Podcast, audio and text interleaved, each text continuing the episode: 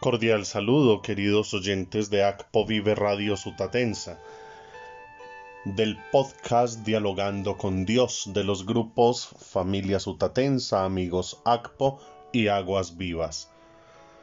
Oramos por las intenciones y necesidades, por la salud física y espiritual de Nidia Ruth Londoño Arango, del padre Lucio Cambero Carnero en Barranquilla, de don Paulino Figueroa en Medellín, y de Marcela Sánchez Giraldo.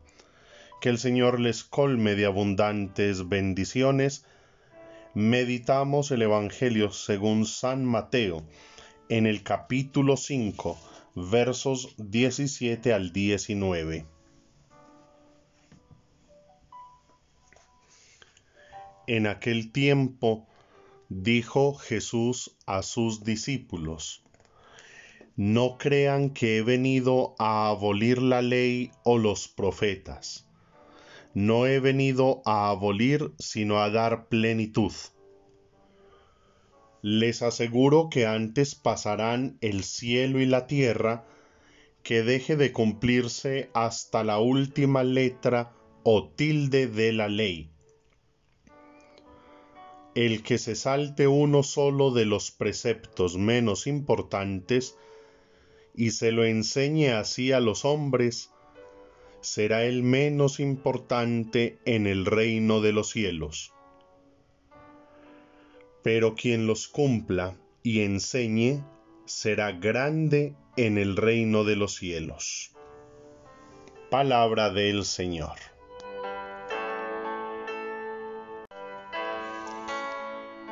Queridos hermanos, el día de hoy la liturgia de la palabra nos trae en la primera lectura una bella narración en el primer libro de los Reyes, capítulo 18, versículos 20 al 39, que les invito para que en casa hagan esta lectura orante. Pero quiero hacerles un recuento y es que el rey reúne a todos los profetas de Baal. Recordemos que están en tiempos de sequía. Y Elías, que es el profeta del Dios Altísimo de Yahvé el Señor, está allá con ellos, todos reunidos, el pueblo, los profetas, y les hace una proposición les presento una propuesta. Ustedes son 450 profetas de Baal. Vamos a tomar dos novillos. Ustedes van a preparar uno y lo montan sobre la leña, listico para prenderle fuego, pero no le prenden fuego. Y luego yo voy a hacer lo mismo. Y todos estuvieron de acuerdo. Entonces los 450 profetas de Baal eligieron primero ellos el novillo, lo descuartizaron, lo prepararon y lo montaron sobre la leña. Y Elías les, les, dijo, bueno, ahora lo que vamos a hacer es, ustedes van a orar, a clamar, a llamar a Baal.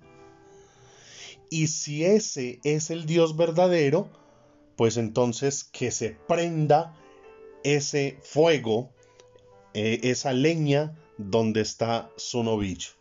Y luego yo voy a hacer lo mismo.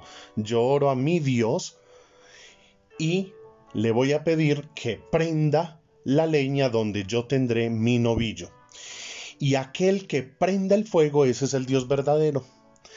Pues les cuento, queridos oyentes, que los profetas de Baal se la pasaron toda la mañana cantando, clamando, danzando en torno al novillo preparado en la leña y no obtuvieron respuesta.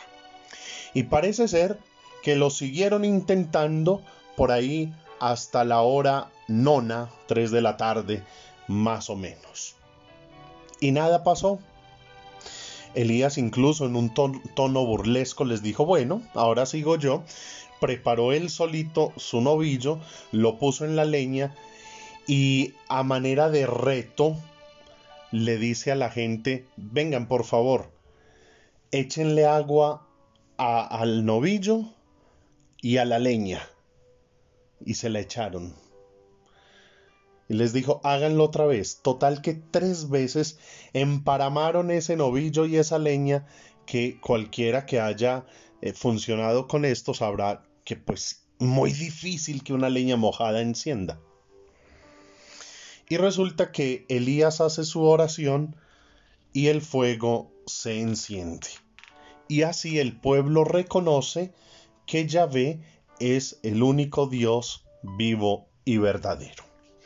Pero hay dos puntos que yo quiero que pensemos y meditemos. Lo primero, en el versículo 21 de este capítulo 18, antes de todo esto, Elías le dice al pueblo, ¿Hasta cuándo van a caminar sobre dos muletas? Si el Señor es el verdadero Dios, síganlo. Si lo es Baal, sigan a Baal. Con esto, Elías hace alusión a aquellos que danzaban en presencia de Yahvé, pero también danzaban y presentaban ofrendas a los falsos dioses o ídolos, en este caso Baal. Y aquí la cuestión de todo ese relato es definir cuál es el verdadero Dios. Ojo, no cuál es el más poderoso, no, sino cuál es el único Dios vivo y verdadero. Y así la gente se decida a renunciar a sus ídolos y aceptar en su corazón a Yahvé. No es una competencia de egos humanos entre los profetas, sino que Elías tenía ese fuerte deseo de que el pueblo aceptara a Dios. Por eso en los versículos 36 al 37 vemos su oración. Él oró así, Señor, Dios de Abraham, de Isaac y de Jacob, de Israel, que se reconozca hoy que tú eres Dios en Israel, y que yo soy tu servidor, y que por orden tuya he obrado todas estas cosas. Respóndeme, Señor, respóndeme para que toda esta gente sepa que tú, Señor, eres Dios y que tú has convertido sus corazones. Esa fue la oración de Elías.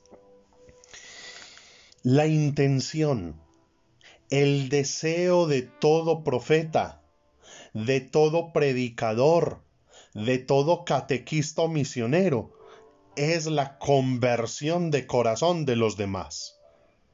Que acepten a Dios en sus vidas y lo reconozcan como único y verdadero, renunciando a los ídolos y malas prácticas.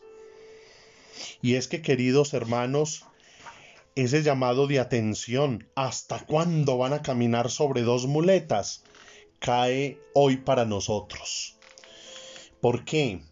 Porque cuántos cristianos van al templo, oran, leen la palabra, oran el rosario, pero también visitan brujos, leen el horóscopo, practican reiki, baños con ramas y menjunjes, y una cantidad de cosas que desdicen de su fe en Dios. ¿Cuántos tienen la penca sábila o la herradura detrás de una puerta? ¿O el San Benito que se lo tiran a un vecino para que se vaya? Todo eso es como caminar sobre dos muletas, es decir, utilizamos a Dios, pero utilizamos otras prácticas para alcanzar lo que queremos, para poder caminar, pero no estamos siendo auténticos y fieles cristianos. ¿Cuántos, por ejemplo, oramos a Dios por un empleo, pero por debajo pasando plata, sobornando para manejar palancas políticas? Eso es corrupción y eso desdice de nuestra oración. Entonces hoy también este llamado es para nosotros que de verdad nuestro corazón se convierta al único Dios vivo y verdadero, el Señor. Y por eso vemos en el Evangelio a Jesús tratando que la gente, especialmente los doctores de la ley, entiendan que lo importante no es la ley en sí misma, pues ellos la habían convertido casi que en un ídolo. La ley era más importante que el mismo Dios. La ley era más importante que el bienestar y la dignidad de la gente. Jesús quiere que por medio de la ley todos se conviertan de corazón a Dios y vivan según sus preceptos. Por eso hace esa aclaración. No he venido a abolir la ley o los profetas, sino a darles plenitud. ¿Cómo así? A que los entendamos de verdad, a que los vivamos como debe ser. Incluso sigue con esa exigencia sobre el cumplimiento de la ley, incluso más exigente que antes, orientada siempre hacia el amor, la ley tiene sentido, la ley es salvadora, es redentora, pero cuando no es la ley por sí misma, sino cuando es el camino de perfección cristiana. Por eso los mandamientos de Moisés siguen vigentes, pero deben leerse y entenderse a la luz de las bienaventuranzas.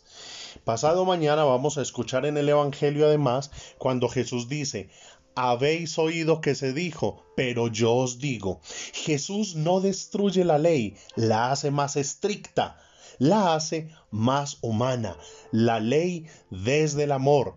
Y al hacerlo así, es una ley divina, porque nos encamina a todos hacia la salvación, hacia la conversión de corazón, que todos entendamos que por medio de la ley encontramos el camino de la perfección. Encontramos a Dios. Pidámosle al Espíritu Santo que nos ayude a comprender esta palabra. Y yo le hago una invitación con todo respeto a todos los sacerdotes, incluso si hay pastores de otras denominaciones escuchándome, a los que son catequistas misioneros. Nunca nos atrevamos a predicar de la palabra de Dios lo que nos parece a nosotros lo que nos gusta a nosotros, lo que creemos nosotros. La Biblia no se puede interpretar al pie de la letra. La Biblia se interpreta, se ora, se contempla, se entiende y se vive bajo la luz del Espíritu Santo.